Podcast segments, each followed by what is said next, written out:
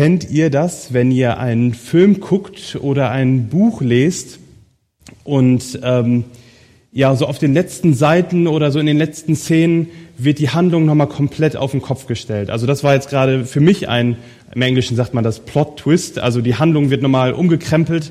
Ähm, das hatte ich jetzt nicht erwartet, dass ich hier gekrönt werde.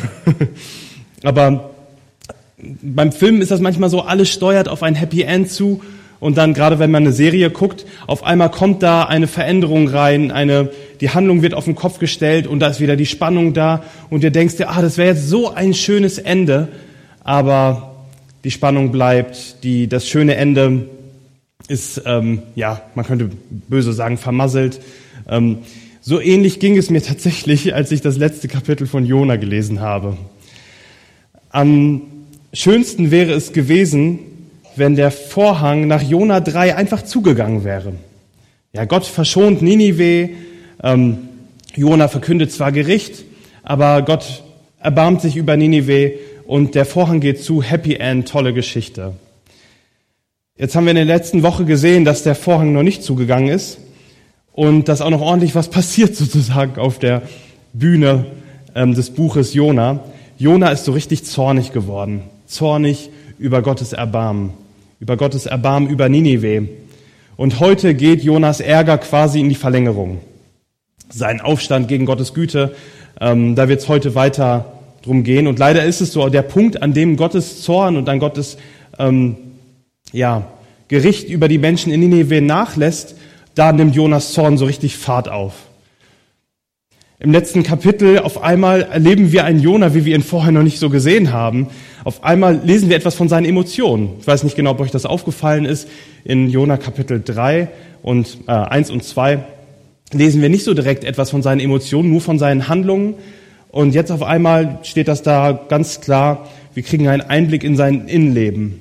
Ja, man könnte es fast sagen, typisch Mann. Ne? Erst keine Emotionen zeigen und dann plötzlich so richtig wütend werden.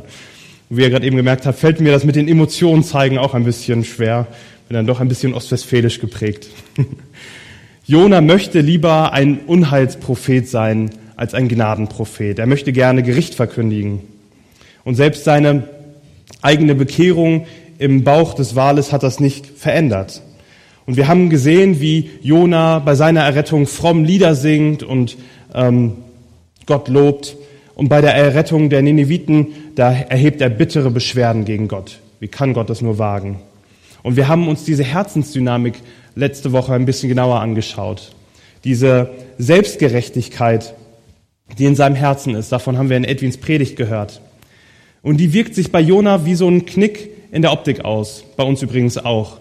Er sieht sich selbst als besser, als der Gnade würdiger. Er ihm ist es ganz egal, wie viel Buße die Menschen in Ninive tun. Sie haben Gottes Gnade einfach nicht so sehr verdient wie er.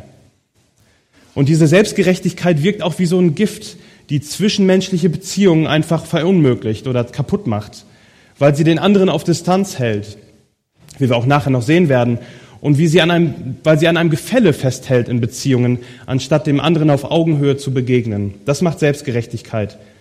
Und am schlimmsten noch, diese Selbstgerechtigkeit wirkt wie eine schwere Decke, die das Angesicht Gottes verhüllt. Ja, mit Menschen, die sich selbst für weise halten, die sich an, an andere Dinge klammern als an Gott, mit denen kann Gott erstmal nichts anfangen. Aber wir werden sehen, um diese Herzensdynamik wird es heute gehen und Gott ist mit seinem Propheten noch nicht fertig. Er ist noch nicht am Ende mit ihm. So viel verrate ich schon. Und die Predigt heißt ja auch echte Barmherzigkeit. Und wir haben gesehen, wie Gott Barmherzigkeit über Ninive hatte. Und heute erfährt es hoffentlich auch der, der Prophet und merkt, was, was, ähm, ja, wie Gott wirklich tickt. Lasst uns gemeinsam den Bibeltext mal lesen aus Jona Kapitel 4. Ihr könnt gerne mitlesen. Ähm, Jona Kapitel 4 ab Vers 4.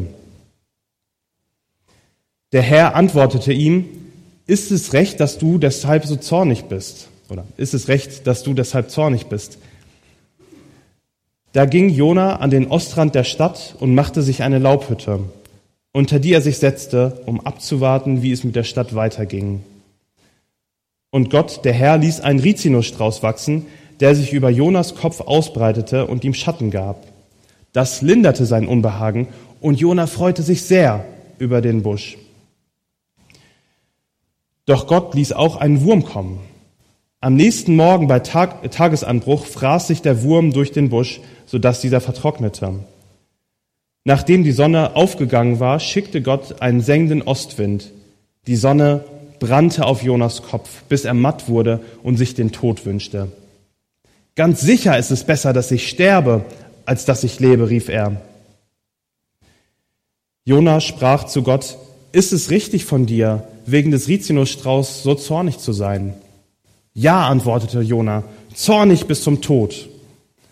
Da sprach, da sprach der Herr, dir tut es leid um den Busch, obwohl du nichts getan hast, um ihn entstehen zu lassen. Er wuchs in einer Nacht und verging über Nacht. Nineveh aber hat über 120.000 Einwohner, die nicht zwischen links und rechts unterscheiden können, ganz zu schweigen von den vielen Tieren. Sollte ich eine so große Stadt nicht schonen? Aus Jonas Perspektive kann man sagen, Gott lässt seinen Propheten so richtig hängen. Ja, Jona war Gott ja nach seiner Bekehrung im Bauch des Wales voll gehorsam. Er hat den Mund zusammenbekommen, in diese heidnische Stadt zu gehen, zu den Feinden Israels und den Gericht anzukündigen. Ja, was hätte da alles passieren können? Er hätte auch einfach, hätte auch einfach aufgespießt werden können. Aber er hat den Mums gehabt, das zu machen. Und jetzt kann er doch wenigstens erwarten, dass Gott auch das eintreffen lässt, was er den Nineviten als Wort Gottes verkündet hat. Als Jona seinen Job erfüllt hatte, verließ er jetzt die Stadt. Ja, ja nicht zu lange mit den Feinden äh, aus Ninive abgeben. Lieber raus hier, Solange Jona den Menschen Unheil ankündigen oder verkünden konnte, war er quasi in der Stadt. Und sobald die Leute aus Ninive umkehrten und Gott sich ihnen erbarmte, verließ er die Stadt. Sie haben Gottes Gnade empfangen, aber sie sollten ja keine Freunde Jonas werden. Auf gar keinen Fall. Er hält sich schön auf Abstand. Und er hegte sehr wahrscheinlich auch noch länger so die leise Hoffnung auf ein spektakuläres Gerichtshandeln Gottes. So Feuer vom Himmel oder so. Er hat sich da extra, wie wir gerade eben gelesen haben, einen schönen Platz gesucht, wo er das schön beobachten kann aus der Ferne. Vers 5 deutet das genau an, dass er abwartete, was mit dieser Stadt passieren würde. Und seine Erwartungen werden bitter enttäuscht. Er fühlt sich wie so ein Narr. Er sieht das Erbarmen Gottes als ein großes Übel und nicht als etwas, was, was in ihm Freude bewirken könnte. Gott hatte ganz andere Pläne. Ja, Gott ist ganz anders, als Jona ihn haben möchte. Letzte Woche haben wir schon von der Art und Weise gehört, wie Jona mit Gottes Wort umgegangen ist, dass er es quasi gegen Gott ausspielen wollte und ähm, quasi so eine Karikatur Gottes malt, ein Zerrbild, was gar nicht der Wahrheit entspricht, um seinen Zorn weiter zu rechtfertigen. Hast du das schon mal erlebt, dass Gott dir so richtig unbequem ist? Also, wenn ich das so lese, dann, dann fällt es mir ein bisschen schwer, mich in Jona hineinzuversetzen. Aber ich denke schon, dass es Situationen gibt oder dass, dass, es, dass es mich ganz schön herausfordert, manchmal einen Gott zu lieben, der so anders ist als ich. Vielleicht geht es dir auch so. Der so anders ist als wir Menschen. Nehmen wir zum Beispiel das Thema Vergebung. Wir alle haben es mal erlebt, dass, dass wir verletzt wurden. Und vielleicht kämpfst du immer noch mit manchen Verletzungen, die dir im Laufe deines Lebens zugefügt worden sind. Und du bist, ähm, hast immer noch diese Wunden und ähm, das ist eine ganz schön schwere Sache. Wie kann es jetzt sein, dass Gott auf den, den ich Täter nenne, der mich verletzt hat, liebevoll blicken kann? Uns Menschen fällt das total schwer. Mir fällt das total schwer. Wie kann es sein, dass mit dieser Sündenvergebung Gott einen Weg ermöglicht für diesen Menschen und sogar den Weg zur Versöhnung eröffnet. Das Kreuz ist eigentlich zutiefst unbequem, weil es einen Raum schafft, wo Täter und Opfer sich begegnen können, wo Schuld vergeben werden kann, wo zerbrochene Herzen Heilung finden können. Gott fordert uns dazu heraus, Stück für Stück auf unser Recht auf Vergeltung, ähm, ja, das aufzugeben, Stück für Stück unseren Zorn abzulegen und in diese Freiheit zu kommen, die nur er schenken kann. Aber zurück zum Propheten Jona. Was soll Gott mit so einem Propheten anfangen? Ein Propheten, der so gar nicht mehr zu verstehen scheint, wie Gott ist und wie er handelt. Er ist gefangen in seiner Selbstgerechtigkeit, das haben wir letzte Woche schon gesehen, die auch seinen Blick für Gott trübt. Und Edwin hat es letzte Woche mit dem Vers 4 geendet. Ist es recht, dass du deshalb so zornig bist? Diese Frage hinterfragt Jona nicht, oder sie, hinterfragt noch, sie hinterfragt Jona, ohne ihn anzugreifen. Jona wird hier für seinen wütenden Protest nicht zurechtgewiesen oder nicht gescholten. Er zeigt endlich mal, was in ihm los ist. Er zeigt endlich mal, was in seinem Innenleben vor sich geht. Jetzt Hals über Kopf wieder nach Tarsis zu fliehen, ist für Jona jetzt keine Option mehr. Er hat es endlich kapiert. Ähm, flüchten tut er nicht mehr. Er wird langsam ehrlich vor Gott und auch vor sich selbst. Und das ist eigentlich eine gute Sache.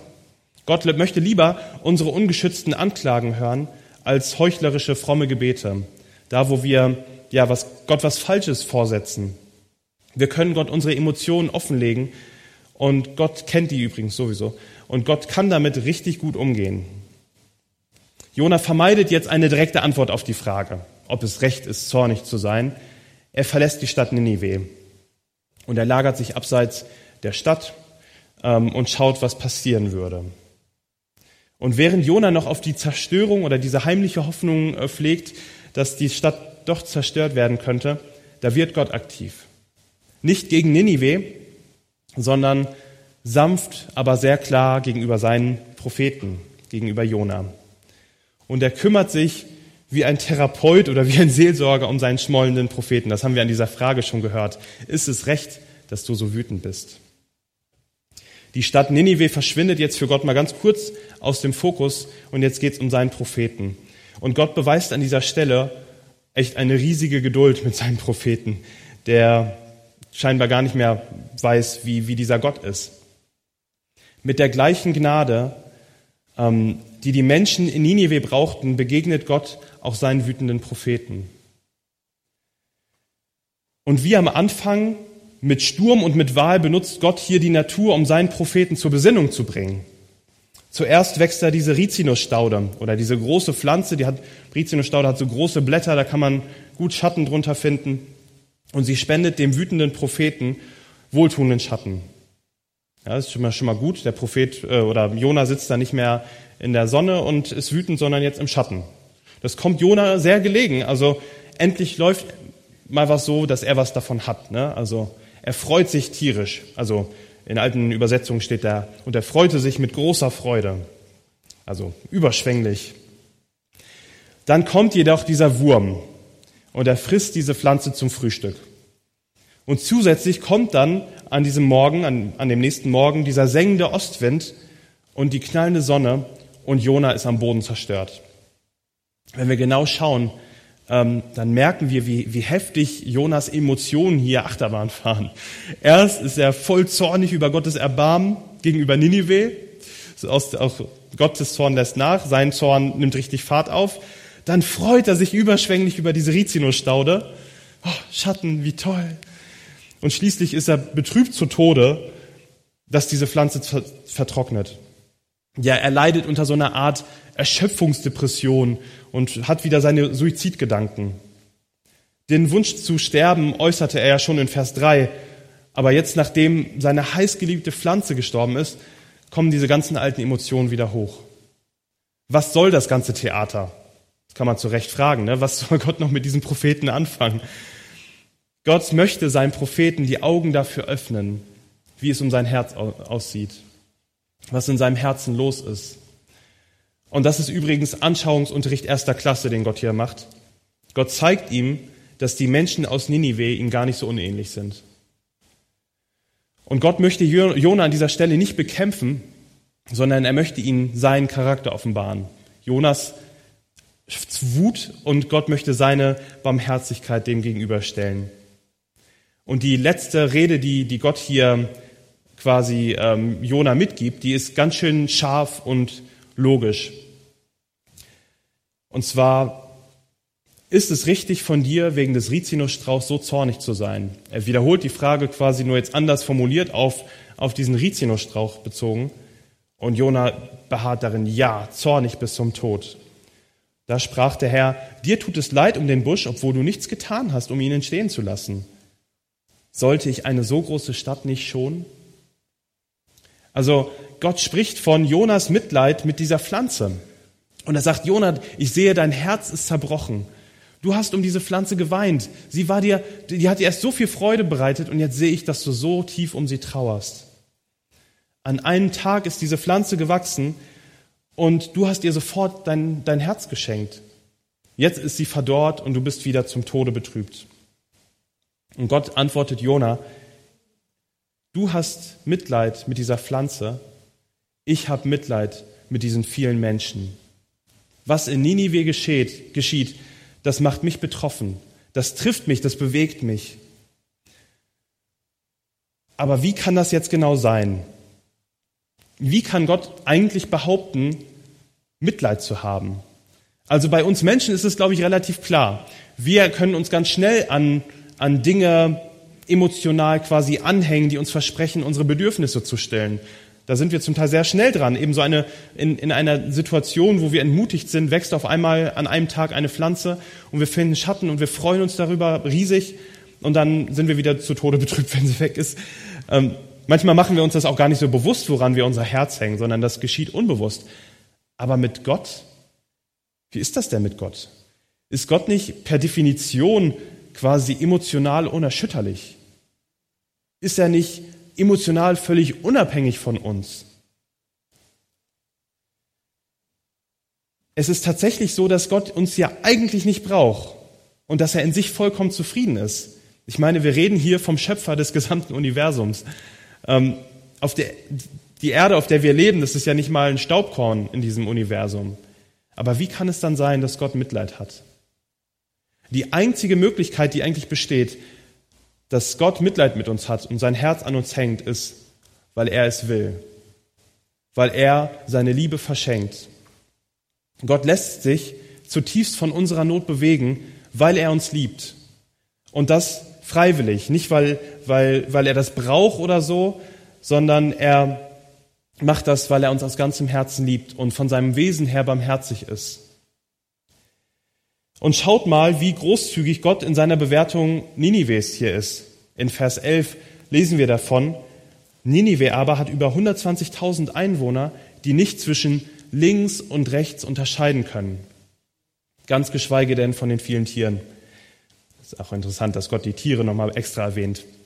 Also Gott sagt, diese Menschen, die sind blind. Sie haben keine Ahnung, wie sie in diese Sackgasse reingekommen sind, in der sie sich befinden. Und sie haben auch keine Ahnung, wie sie aus dieser Sackgasse wieder rauskommen, in die sie sich bewegt haben. Also ich meine, versucht mal jemanden, der nicht zwischen links und rechts unterscheiden kann, zu navigieren. Gar nicht so einfach. Und Gott sagt hier quasi, äh, Gott sagt nicht, dass die Menschen irgendwie nicht mehr verantwortlich sind für ihre, ihr böses Handeln. Doch sie bleiben verantwortlich. Aber Gott scheint hier eine Sympathie zu haben für sie und ein Verständnis für Menschen zu haben. Und das ist unglaublich. Gott schaut nicht von oben herab, hämisch oder in Schadenfreude, sondern er empfindet echtes Mitleid. Er hat sein Herz den Menschen zugeneigt. Und zwar nicht nur uns Frommen, sondern allen Menschen, auch dieser heidnischen Stadt mit 120.000 Einwohnern. Und diese Not macht ihn betroffen, die geistliche Not. Und das Verrückte und die unglaubliche Wahrheit ist, dass Gott sich anrühren lässt, dass Gott seine Liebe verschenkt. Ich weiß nicht, wie du bisher über Gott gedacht hast, ob dieser Gott, dem wir in, in dem Buch Jona begegnen, ob das deinem Gottesbild entspricht oder ob du Gott anders gelernt hast durch deine, vielleicht durch deine Prägung zu Hause. Ein Gott, der so groß ist und heilig ist und unabhängig ist und ein Gott, der gleichzeitig so nahbar und empfindsam ist der Mitleid empfindet und dem das Herz zerbricht, wenn Menschen Not leiden. Gott sagt zu Jona, ich weine und traure um diese Stadt. Warum machst du das nicht auch? Du bist doch mein Prophet. Warum bist du als mein Prophet nicht so wie ich? Und diese Stelle lässt einen unweigerlich an Jesus denken.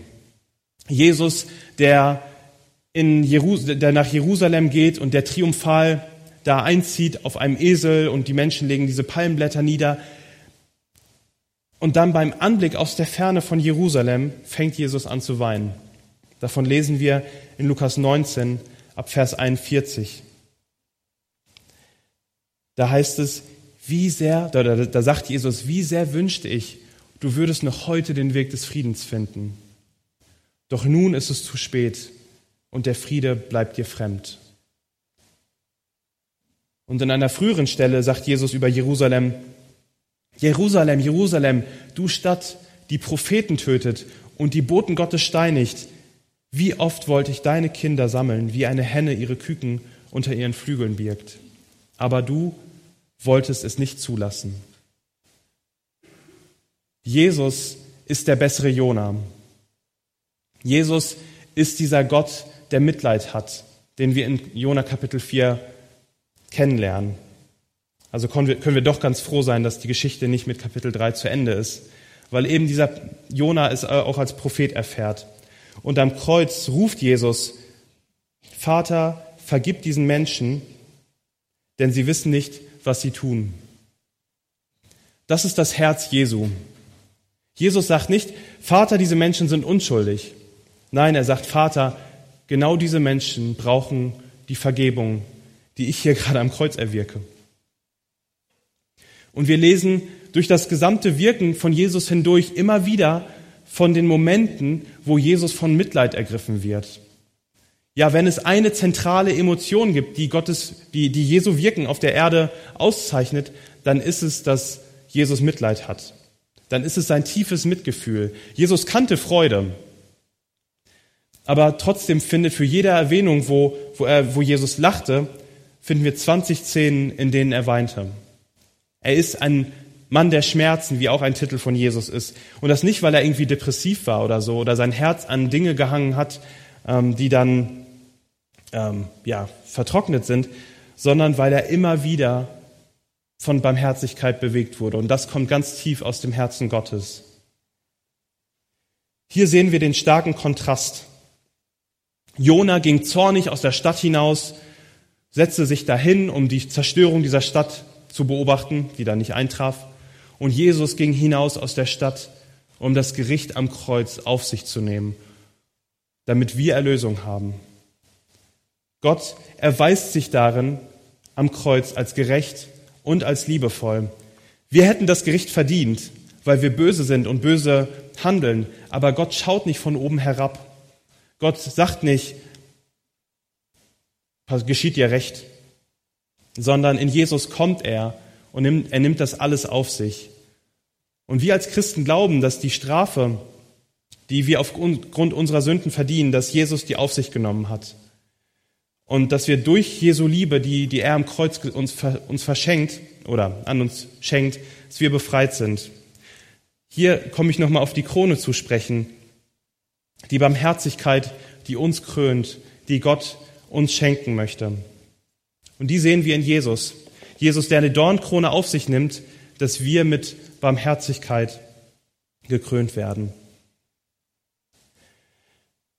Wenn Gott jetzt über das Böse hinwegsehen würde, anstatt es zu bestrafen, dann wäre er nicht mehr gut.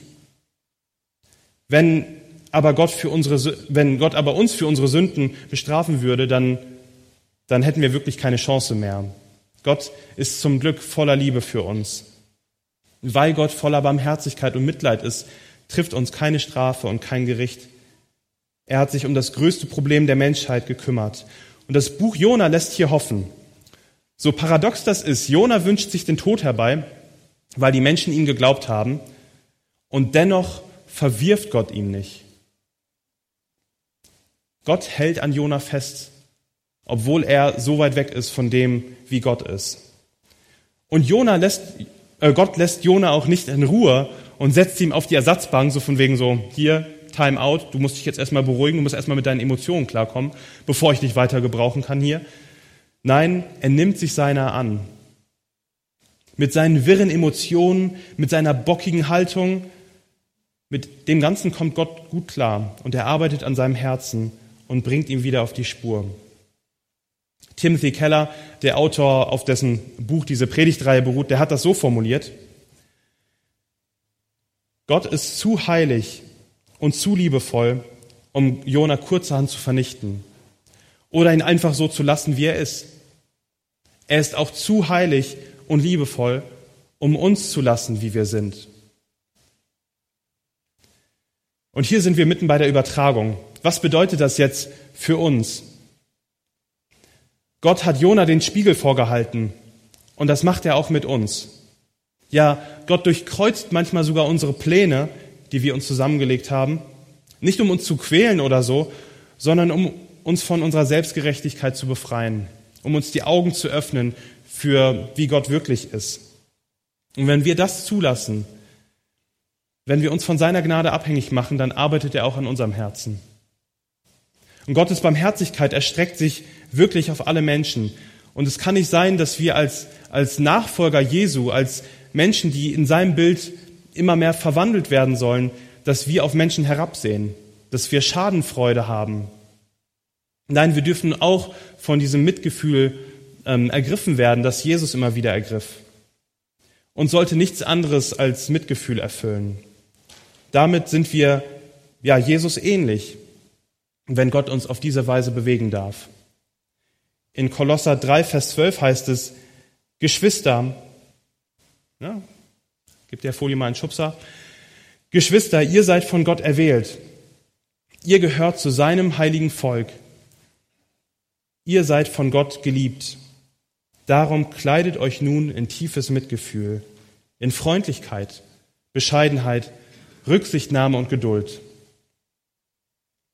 Auch als Christen, als Leute, die Gottes Gnade empfangen haben, können wir Gottes Ziel mit uns verfehlen.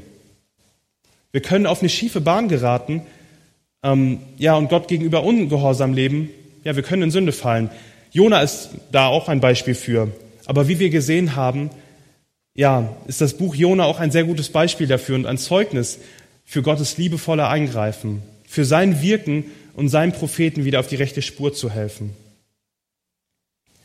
Und denkt auch daran, dass selbst langjährige Nachfolger Jesu immer ähm, ja, von dieser Gnade abhängig bleiben. Niemals entwachsen wir der Gnade Gottes. Wir bleiben abhängig von dem, was Jesus für uns getan hat. Und jetzt kommt ein Satz. In der Vorbereitung fand ich ihn fast ein bisschen missverständlich. Ich will ihn trotzdem sagen. Es geht Gott sehr viel darum, dass wir von seinem Wesen geprägt werden. Mehr als dass er, als dass wir ihm blinden Gehorsam leisten. Ich hoffe, er kommt richtig an. Also sein Wesen soll uns prägen. Darum geht es Gott. Und dann können wir ihn wirklich repräsentieren. Viel mehr, als wenn wir jetzt zähneknirschend ihm Gehorsam leisten, weil wir es eben müssen. Wir werden jetzt eine Gebetszeit haben. Wir wollen jetzt gleich eine Zeit haben, wo wir zur Ruhe kommen und wo, wo wir die Möglichkeit haben, diesem Gott zu begegnen. Diesen Gott, der so geduldig mit uns ist, der so gut klarkommt damit, wenn, wenn unsere Emotionen Achterbahn fahren oder wenn wir unser Herz an Dinge verschenkt haben, die nicht unser Herz ähm, ja, die, die nicht Gott sind. Und ich habe ein paar Fragen vorbereitet, die ihr in diese Zeit mitnehmen könnt. Wir werden dazu ein Instrumentalstück hören. Und zwar die erste Frage ist, wo ist mein Herz für die Not anderer Menschen verhärtet, statt Mitleid zu üben? Wo darf ich mich noch mehr von Gottes Erbarmen oder von Gottes Mitleid ergreifen lassen? Die nächste Frage, wo möchte Gott meine Pläne durchkreuzen, um mir die Augen zu öffnen? Und jetzt die letzte Frage. Wo ist bei mir der Wurm drin? Damit meine ich, wo hast du dich an jemand oder an etwas gebunden, das ein Maß annimmt, das nicht gut ist? Und Gott ist dabei, dir das gerade wegzunehmen. Wo, Gott, wo möchte Gott vielleicht dich von falschen Sicherheiten befreien, von Bequemlichkeiten, dass dein Herz ganz ihm gehört? Wir wollen jetzt die Zeit haben, gemeinsam zu beten. Ihr könnt gerne die Augen schließen, euren Kopf neigen und ich fange einfach an mit einem Gebet und dann haben wir noch eine Zeit, wo wir weiter beten. Jesus, hab Dank, dass du so barmherzig bist. Danke, dass du dich bewegen lässt von unserer Not, dass du uns siehst, Herr. In jeder Sekunde unseres Lebens, Herr, entgleiten wir dir nicht, sondern du siehst, was, was ähm, wir erlebt haben, du siehst, was wir erleben Du bist immer bei uns, Herr. Gott, und wir kriegen das nicht in unserem Verstand, wie du ähm, ja gerecht und liebevoll bist. Herr, begegne du uns neu, zeig uns das neu, ähm, ja, wo unser Herz ist, wie es um unser Herz steht. Wir wollen ganz von dir ergriffen werden, Herr. Amen.